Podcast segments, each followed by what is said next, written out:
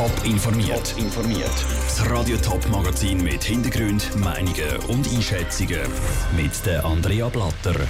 Der Kanton Zürich hat zu wenig Heilpädagogen und die Lösung der Bildungsdirektion kommt nicht überall gut an. Und die Gemeinde Adorf hat verschmutztes Trinkwasser. So sollen sich die Anwohnerinnen und Anwohner verhalten. Das sind zwei der Themen im Top informiert.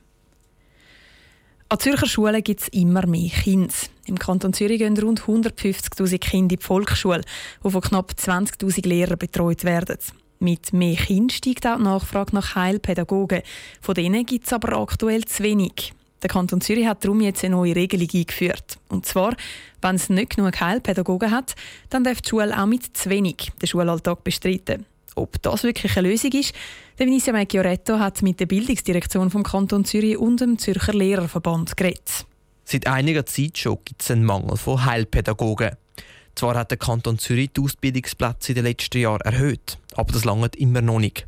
Der Präsident vom Lehrerverband Zürich, ZLV, Christian Hugi, findet, der Kanton hätte nicht genug weitsichtig geplant. Aus meiner Sicht war absehbar, dass es ungefähr jetzt in dieser Zeit einerseits zu vielen Pensionierungen wird kommen, aufgrund der Babyboomer, der anderen Seite von der zunehmenden Schülerzahlen. Ich meine, die sind vor ein paar Jahren mal auf die Welt gekommen, dann hat man gewusst, dass der Bedarf wird steigen. Die Bildungsdirektion vom Kanton Zürich ist da anderer Meinung. Die Amtschefin vom Volksschulamt Zürich, Marion Völger, wehrt sich. Nein, man hat sich in dem Sinne nicht schlecht vorbereitet. Man hat ja die letzten Jahre kontinuierlich Plätze an der Hochschule für Heilpädagogik erhöht, von 40 auf 150 Plätze. Aber es ist natürlich so, dass jetzt in dem Moment sieht man, dass man einen Schritt äh, muss weitergehen muss. Das machen wir jetzt. Und der Schritt sieht so aus. Schulen, die zu wenig Heilpädagogen haben, dürfen ein Jahr lang ohne genug Heilpädagogen arbeiten. In dieser Zeit soll einer der Lehrer an dieser Schule das Studium zur Heilpädagogik anfangen. Die Schulen im Kanton Zürich dürfen die Frist maximal zweimal verlängern.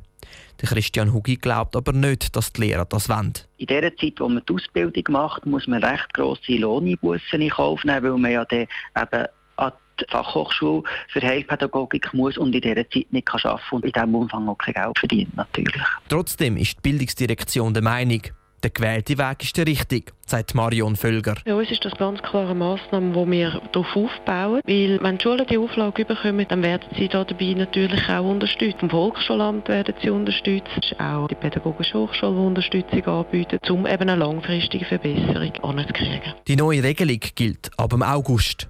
Ob die wirklich hilft, dürfte also frühestens ab dem Herbst rauskommen.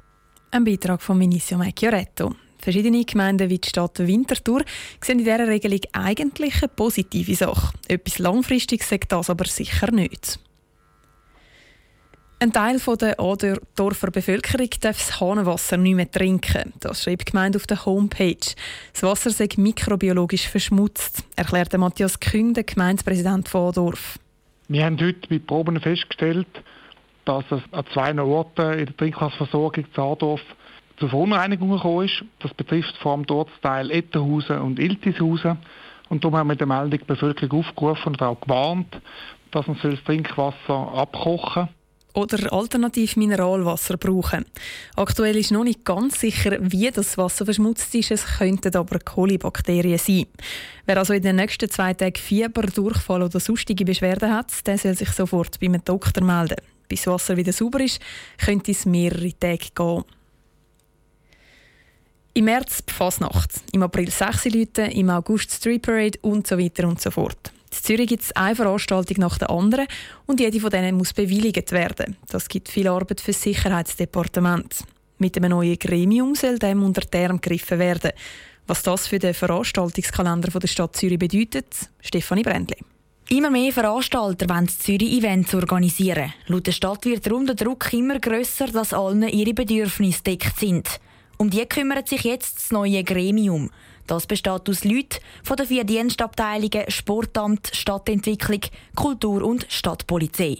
Sie stehen in direktem Kontakt mit den Veranstaltern, sagt Matthias Nink, Mediensprecher vom Sicherheitsdepartement. Und wenn die natürlich direkt ihre Anliegen können einbringen können, fragen, wie das Gesuch muss ausgestaltet sein oder wie die Chancen stehen, wenn man dann eine Veranstaltung macht oder ob es in einem anderen Monat vielleicht besser ist, dann hat man so einen direkten Austausch in das Gremium hinein, wo dann die Sicherheitsvorsteherin beratet.